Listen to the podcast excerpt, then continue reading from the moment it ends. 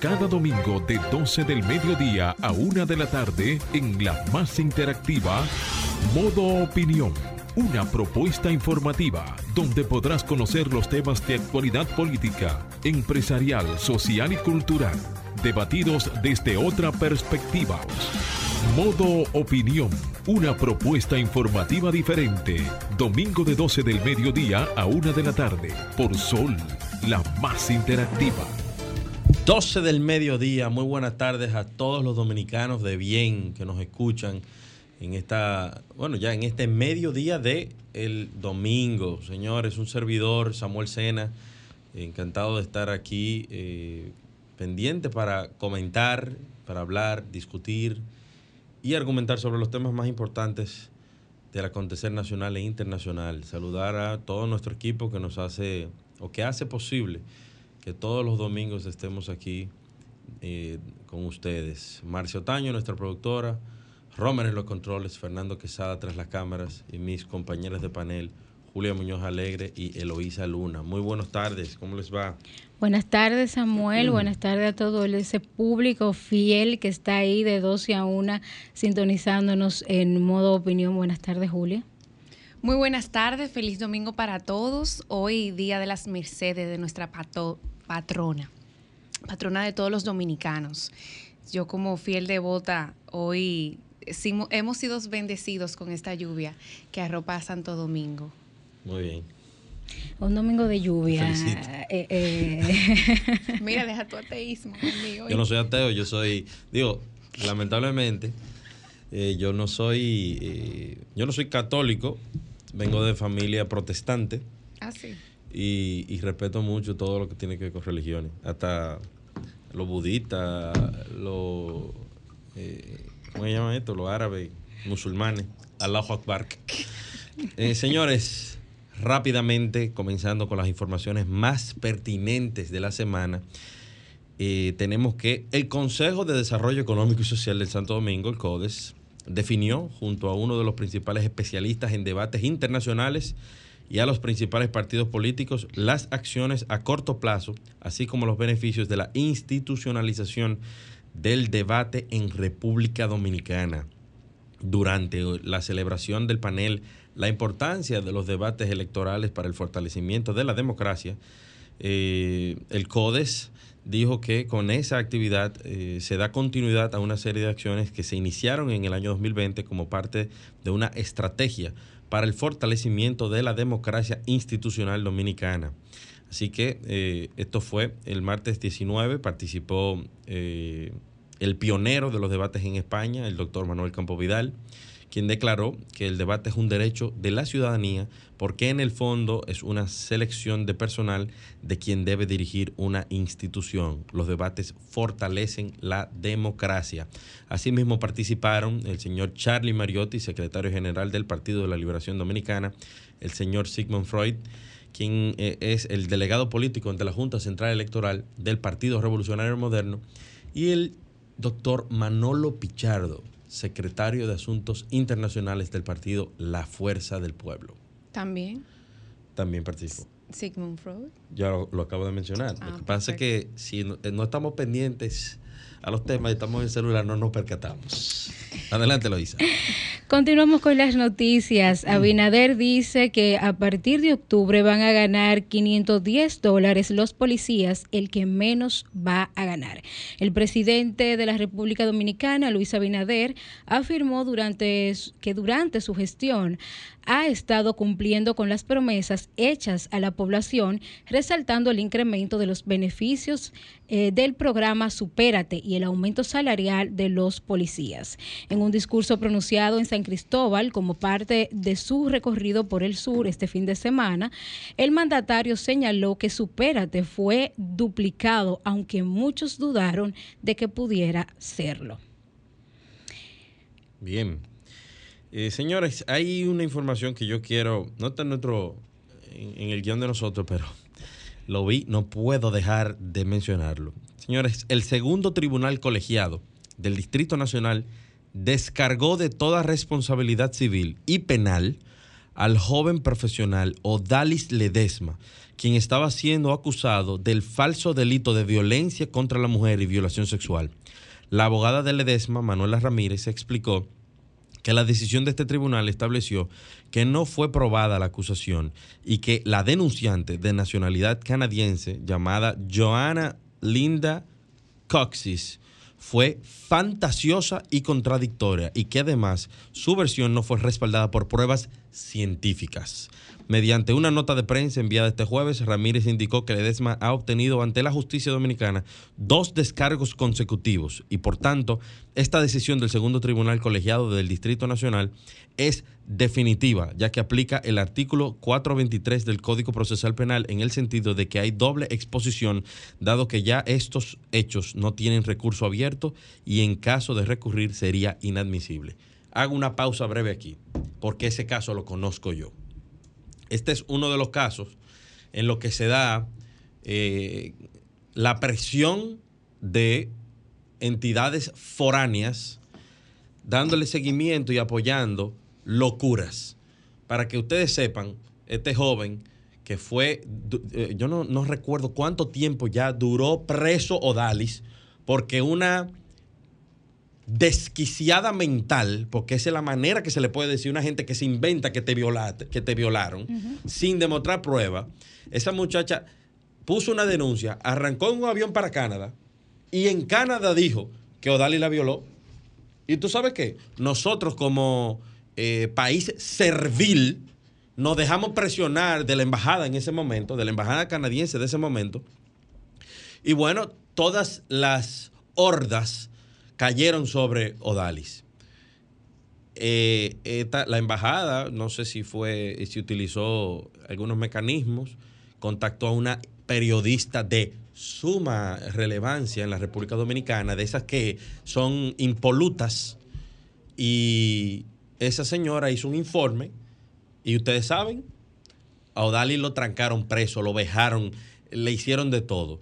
Pero la justicia divina que se impone frente a la maldad, se impuso. Y hoy por hoy, gracias a Dios, ya después de haber pasado años preso, la dignidad, su, carrera, porque era un, e, e, es un joven político muy talentoso y abogado muy talentoso. Pero hoy por hoy ya, eso nadie se lo rezarse. Eso nadie se lo rezarse. Aquí, tendría, aquí en la República Dominicana tiene que existir o tienen que existir los mecanismos como en los Estados Unidos, que si yo duro 20 años, 15, 10 años, 5 años preso por algo que yo no hice, a mí hay que resarcirme en dinero drásticamente. Por, por, la, por la falta que, él puede Él puede hacer una contrademanda. ¿Qué? Pero este país no paga nada, mi hermana. Aquí un, muerto por accidente de tránsito vale un millón de pesos.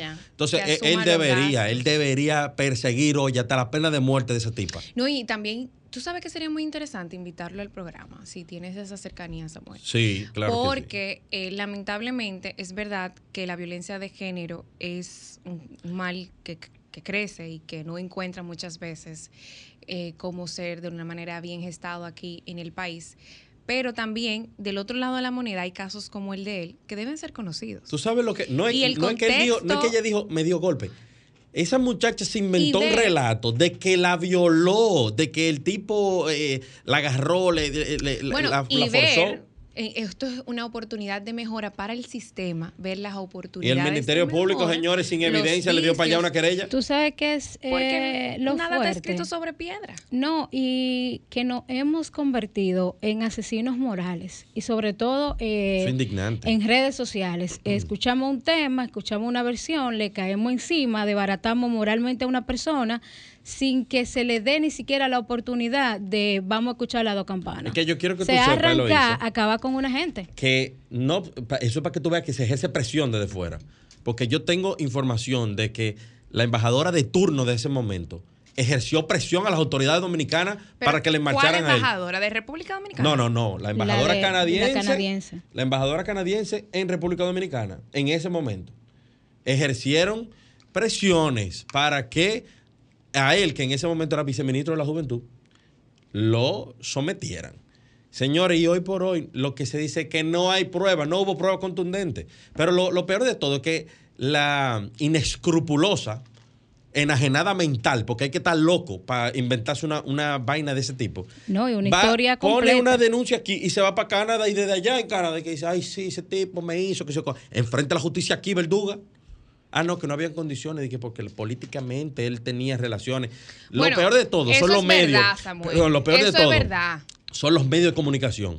Esa periodista que se prestó para eso y que, y que habló como, tú sabes, cuando esa gente hablan es como si eso fuera Habló Dios. Dios. No, pero mira, yo, yo tengo un caso muy similar de un amigo Dios. mío que le destruyeron, bueno, aquí en República Dominicana, pagaron periodistas dominicanos. Ah, no, no, pero el tuyo- Pero el déjame tuyo- hablar, Samuel. No me Samuel. dañe, no me dañe el comentario con eso, porque el tuyo está fuerte Pero, y tico. Como tú dijiste, como tú dijiste, la justicia divina va a tener su momento de hacerse.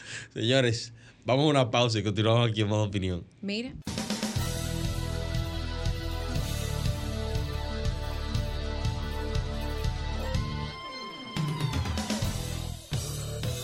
Ahora nos ponemos en modo opinión. 12.15 de la tarde y ahora vamos con los comentarios de Eloísa Luna. Gracias, Samuel.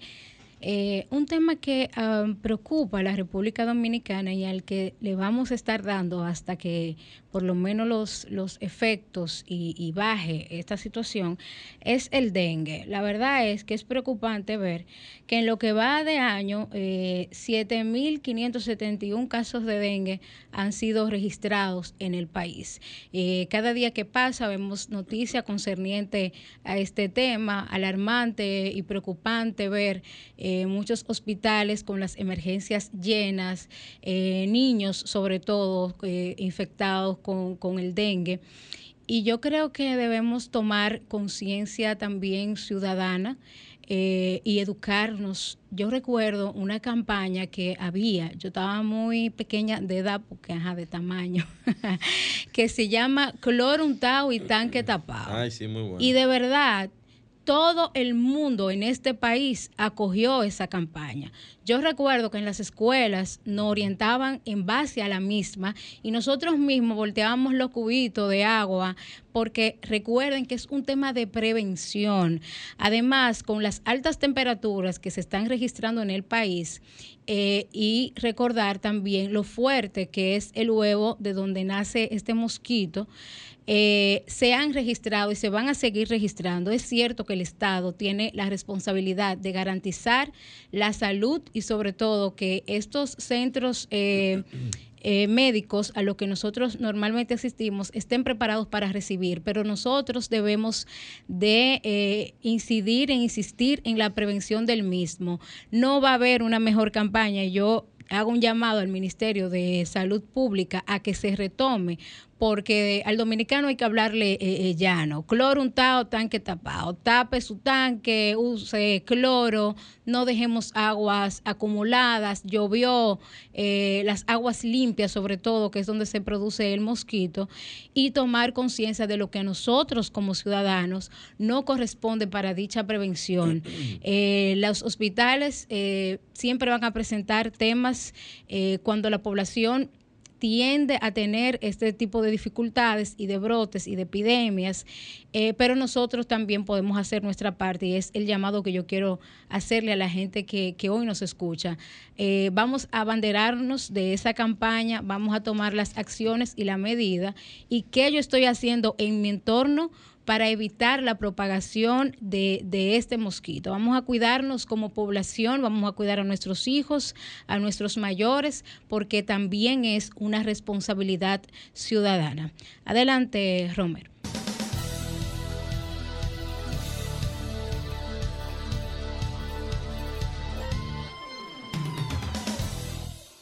En el Ministerio de la Vivienda y Edificaciones hacemos mucho más que viviendas. Construimos el futuro de muchos dominicanos. Más de 3.000 viviendas entregadas. Construimos empleos y prosperidad. Construimos salud. Construimos educación. Construimos entornos amigables y sociales. Y en tan solo dos años rompimos el récord de más viviendas construidas por una institución del Estado en la historia de nuestro país. En el Ministerio de la Vivienda y Edificaciones construimos sin descanso porque estamos construyendo un mejor futuro.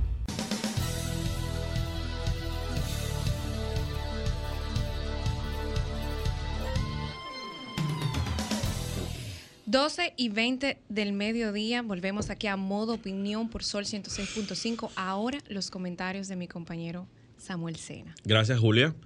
Señores, hoy yo quiero referirme al programa Parqueate Bien. Y quiero hacer un llamado particular a mi querido amigo Hugo Veras y a Dari Terrero, mi, mi hermano también. Eh, creo que tienen que hacer un, un análisis introspectivo de qué están haciendo desde el Intran con el programa Parqueate Bien. Estimados, en toda sociedad que se quiere poner orden, lo primero que se tiene que realizar es, o generar, es una solución.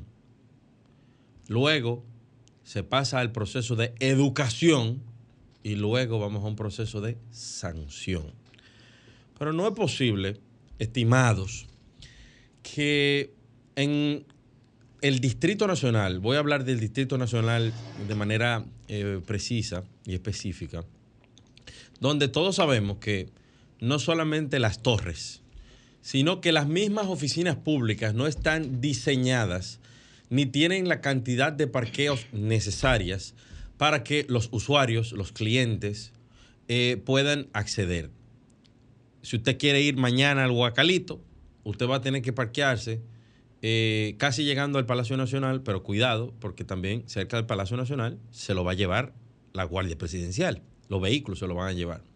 Entonces, hay que pensar antes de hacer las cosas.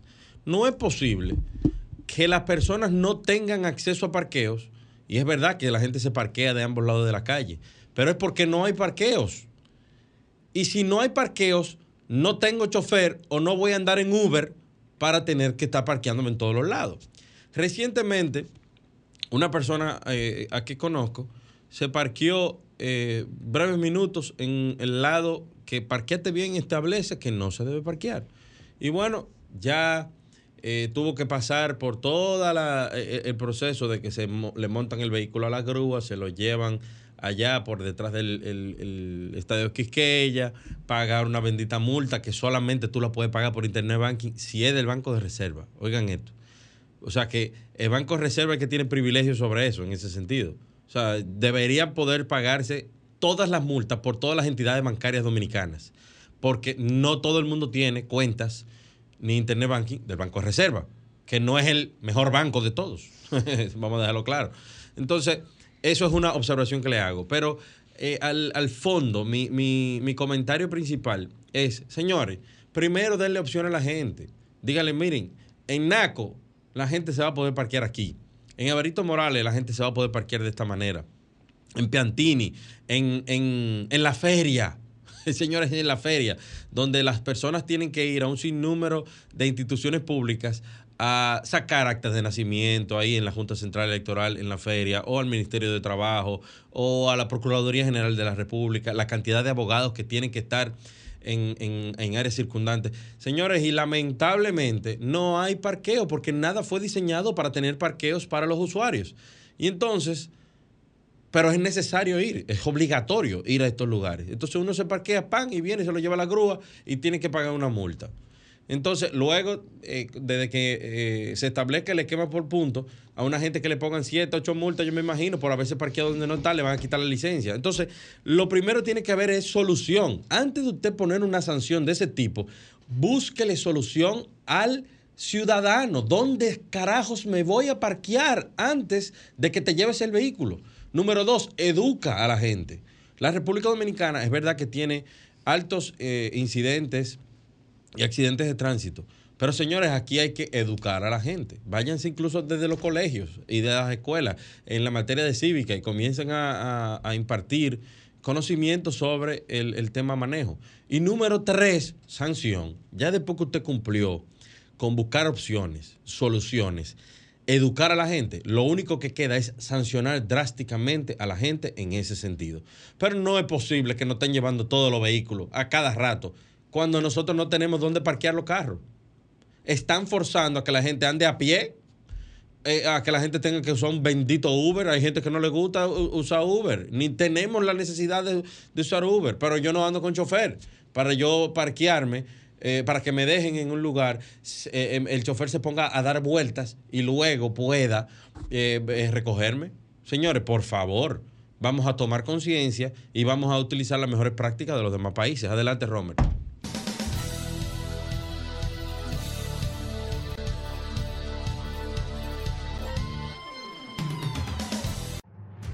En el Ministerio de la Vivienda y Edificaciones hacemos mucho más que viviendas. Construimos educación. Construimos espacios amigables y sociales. Construimos lugares necesarios para la buena convivencia. En el Ministerio de la Vivienda y Edificaciones construimos sin descanso. Porque estamos construyendo un mejor futuro.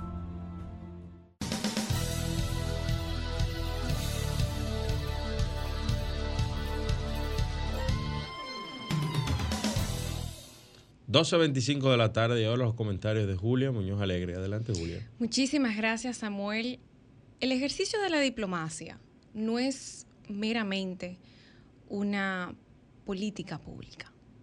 Es una expresión del accionar de un país, del ejercicio de la soberanía, de sus intereses, sobre todas las cosas.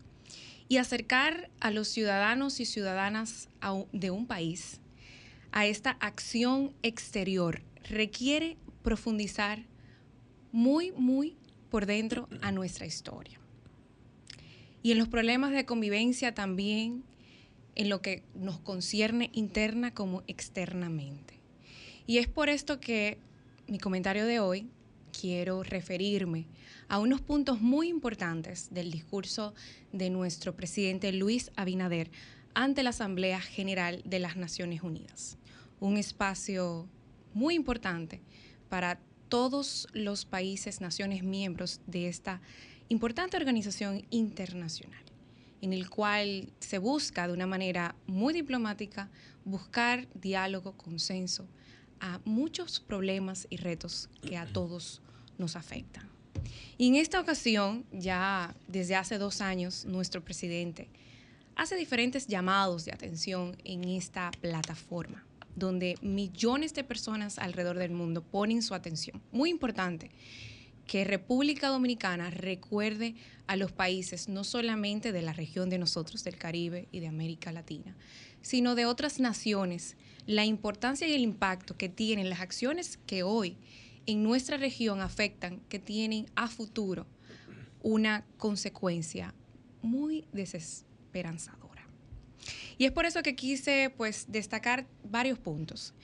En el ámbito medioambiental, un recordatorio importantísimo de que República Dominicana ha priorizado no solamente recursos económicos, recursos de tiempo, recursos de personas, a la conservación y gestión sostenible de nuestros recursos naturales, a poder buscar soluciones y medidas a problemas como el sargazo, que vienen hace ya un tiempo, consecuencia del cambio climático, entre otros. Buscar también de manera consensuada con países de nuestra región como países insulares, a otras problemáticas como también la adopción de la conservación y el uso sostenible de la diversidad biológica marina en sus zonas fuera de la jurisdicción nacional, una convención que se firmó en ese marco de esa visita.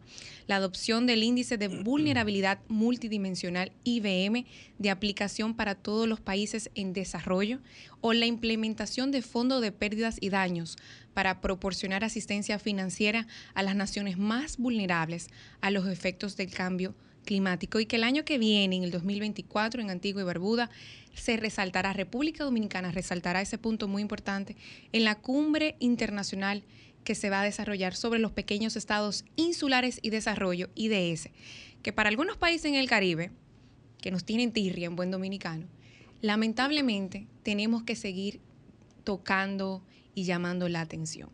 Sobre el sistema financiero, sí, República Dominicana hizo un llamado muy, muy, muy profundamente porque está roto. Y entre comillas lo resalto, dice nuestro presidente y también toda una nación, que República Dominicana cree firmemente en una reforma profunda a la arquitectura financiera internacional que beneficia a todos los países.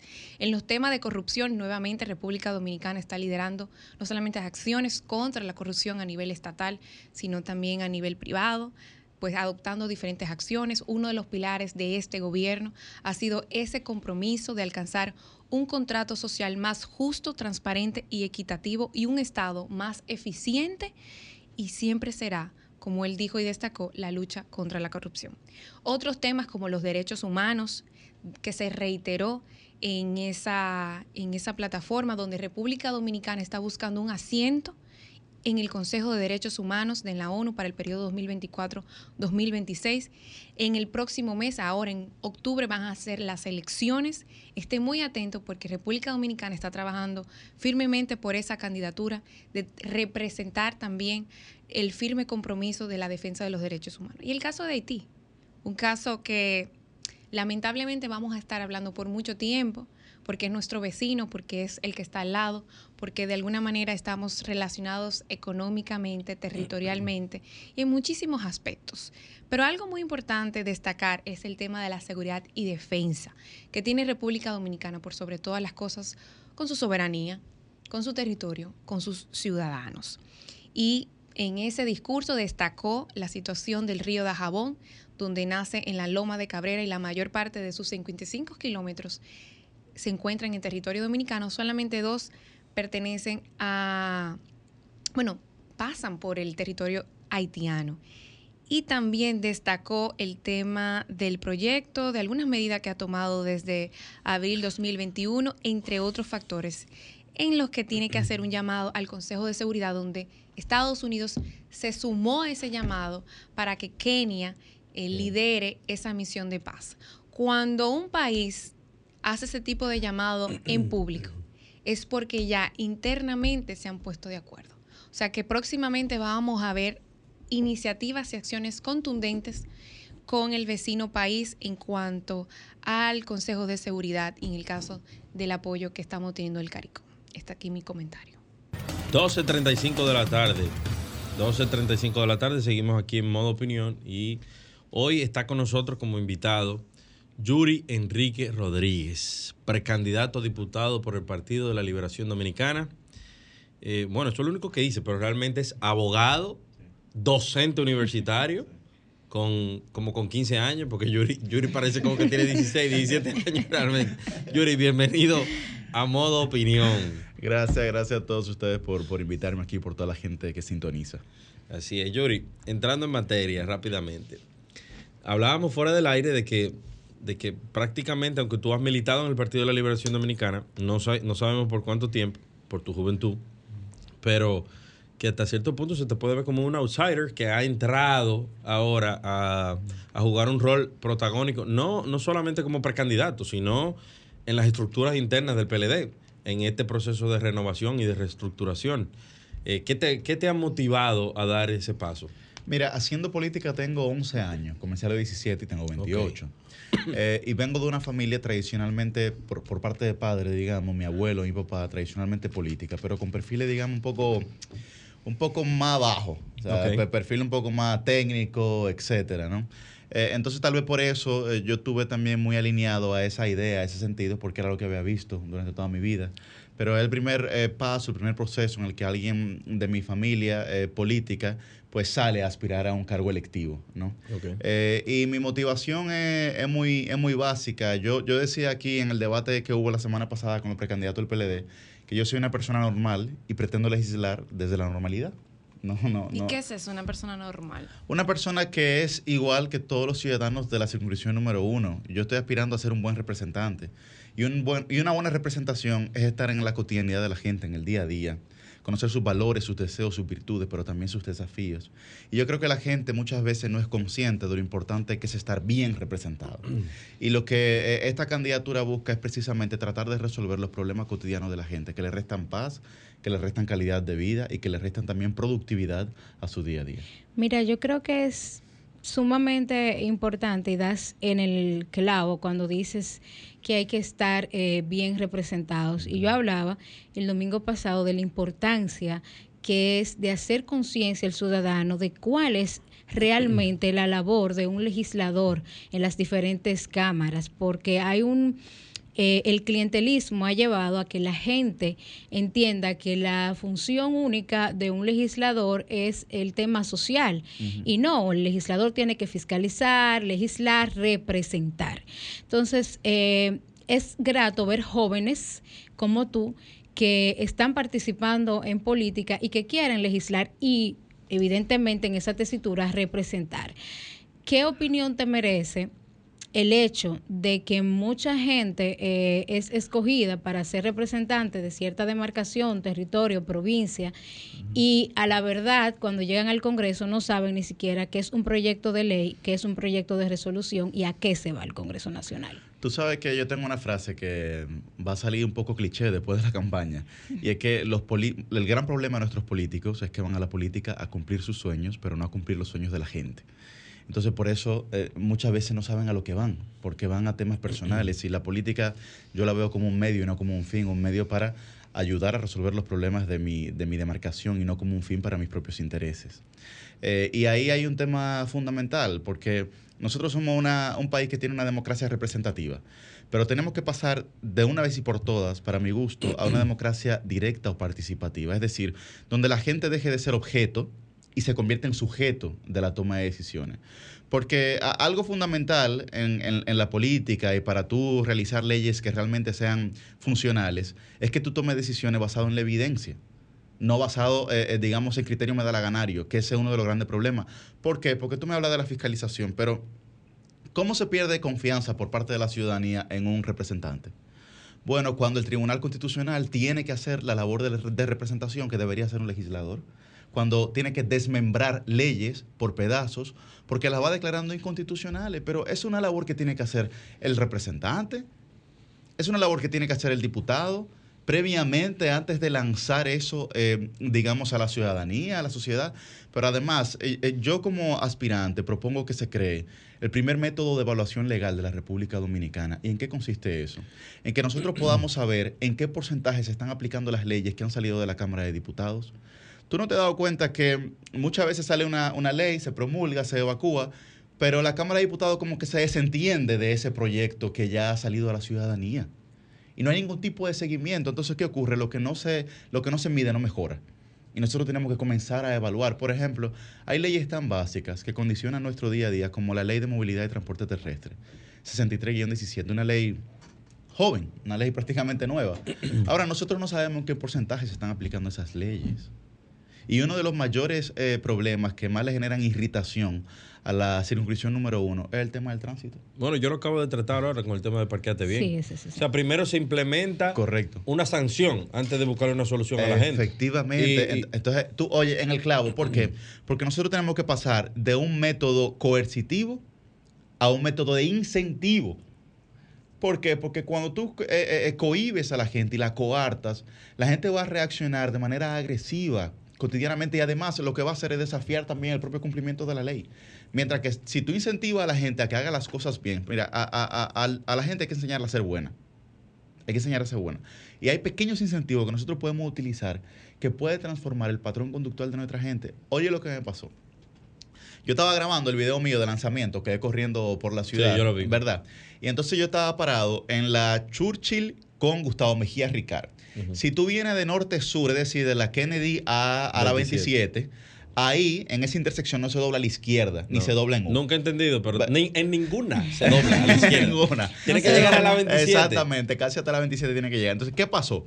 Ahí hay una parada de, motoconcho, pero bueno, eh, eh, eh, mientras yo estuve ahí grabando en, en, otra esquina, óyeme, todos los carros se metían y doblaban en U y doblaban a la izquierda y los motores se pasaban hasta un punto que yo me paré en la isleta del centro de la Churchill, ahí mismo, en esa intersección, y puse un trípode y una cámara para grabar el desorden, precisamente, para evidenciarlo. Oh, nadie se metió. Porque creía que era una cámara de grabar.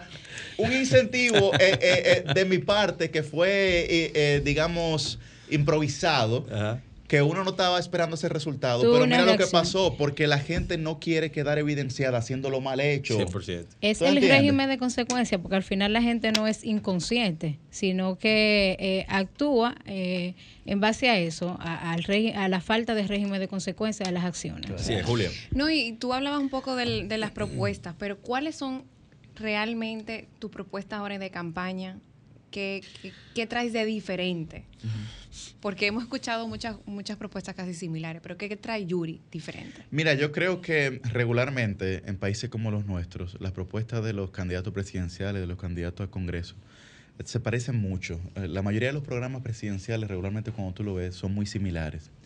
Y, y- y- y eso tal vez hace que la gente desconfíe, ¿no? Pero también es una muestra clara de que, de que ya sabemos cuáles son nuestros problemas. Y de que cuáles son los, Sí, problemas se- que tenemos se que tienen resolver. identificados Claro, ya. implícitamente también hay una coincidencia ventajosa que es saber qué se tiene que resolver. Ahora, ¿cómo hacerlo? Primero, el buque insignia de esta candidatura es el Plan Hostos por Eugenio María de Hostos. ¿Y qué nosotros estamos proponiendo? Una serie eh, de metodologías y mecanismos, comenzando por devolver la moral y cívica al currículum educativo dominicano. ¿Por qué? La principal preocupación de los habitantes de la circunscripción número uno es la inseguridad. Pero ¿qué ocurre? Los, los, los principales actores delincuenciales de nuestro país oscilan entre los 15 y 25 años, jóvenes eh, prácticamente como nosotros. Ahora bien, la pregunta que hay que hacerse es la siguiente. ¿Qué ocurre en la vida de un joven para que a los 15 años se convierta en un ente letal para la sociedad?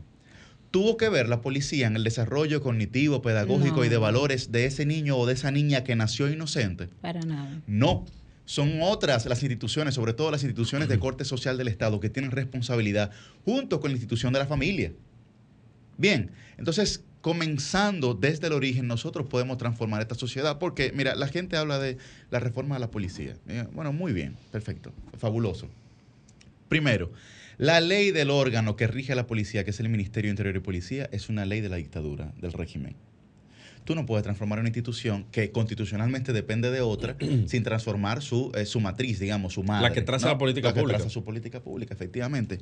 Posteriormente, porque nosotros transformemos la policía, dejarán de existir los actores delincuenciales. Posible.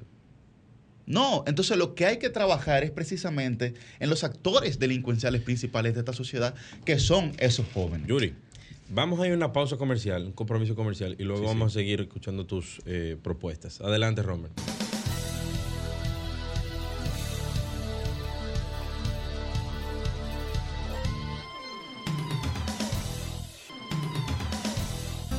Ahora continuamos con Modo Opinión, donde nace la información. 12.50 de la tarde, seguimos aquí en modo opinión en nuestra entrevista central hoy con el precandidato a diputado por la circunscripción número uno del Distrito Nacional del Partido de la Liberación Dominicana, Yuri Enrique Rodríguez. Yuri, antes de irnos a la pausa, estabas hablando de tus propuestas. Hablabas de- del tema de la reforma policial. Bueno, sí, de- del plan Hostos y de todo lo que nosotros queremos hacer. Mira, lo que pasa es que en, en- nuestra sociedad nosotros tenemos dos tipos de problemas. Problemas coyunturales y problemas estructurales. Y entonces la mayoría de los políticos se dedican a resolver los problemas coyunturales porque tienen una solución estética, tú sabes, eh, eh, no tiene sustancia, como un caparazón vacío.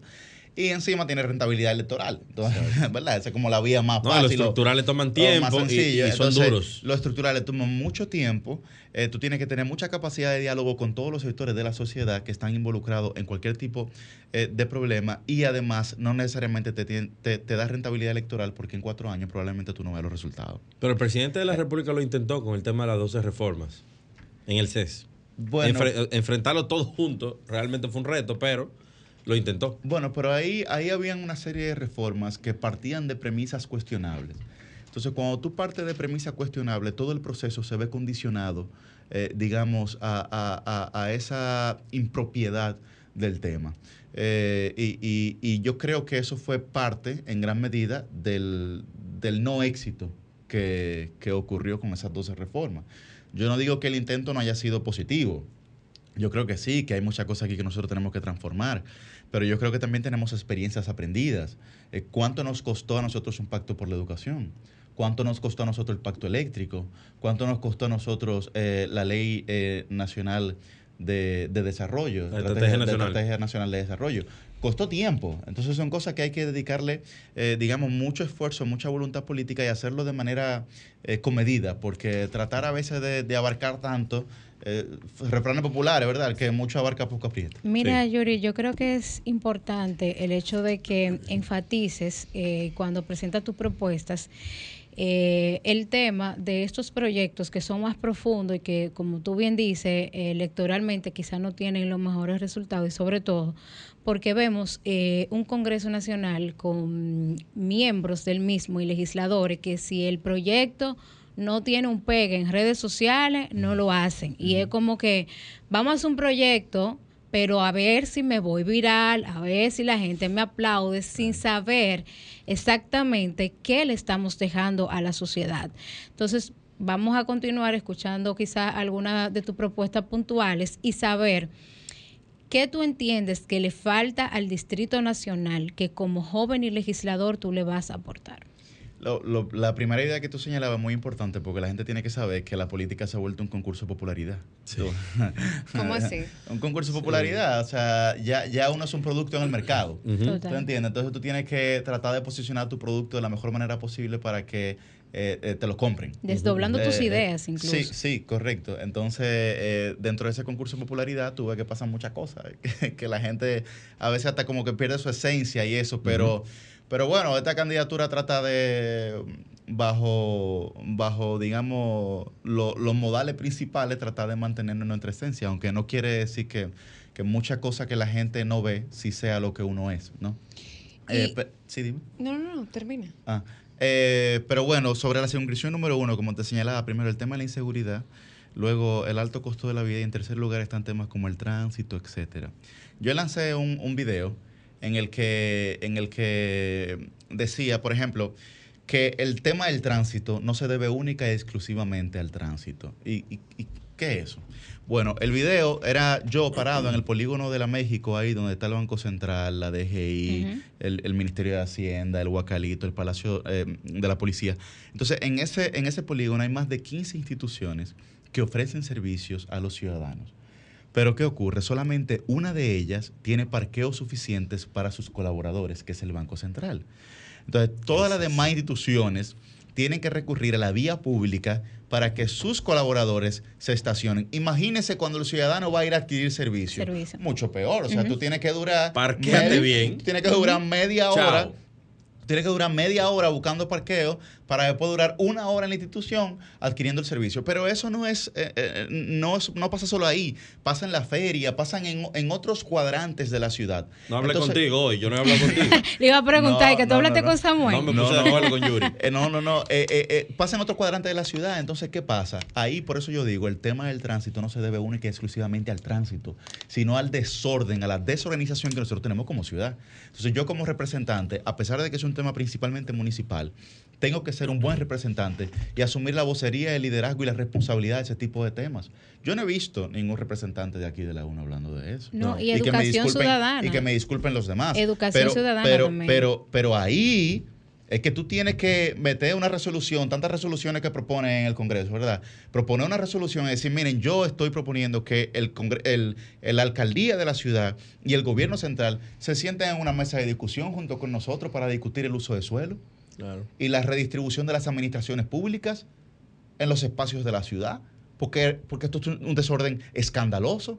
Además, tú tienes una ciudad en la que tiene una población flotante de un millón de personas diariamente que entran y salen por las mismas vías y a las mismas horas. Y la, la ley de ordenamiento territorial fue los otros días que la aprobaron. Correcto, pero sobre eso ya hay que trabajar urgentemente. Señores, Yuri, lamentable, lamentablemente se nos acabó el tiempo. Sí, no nos dio tiempo para darle más candela, Yuri. Yo que quería darle candela. darle más candela. Él, él, ha estado ofreciendo su propuesta. Candela es lo que se te quedó a ti pendiente. Yuri, muchísimas gracias. Gracias, gracias. Por, por, por, venir y, y vamos a, a, repautar porque necesitamos escuchar un poco bueno, más. Bueno, también de otros candidatos. Sí, pero Dale no terminamos la oportunidad. Con Yuri. Señores, eh, feliz domingo, buenas tardes a todos. Continúen con Arquitectura Radial. Buen provecho.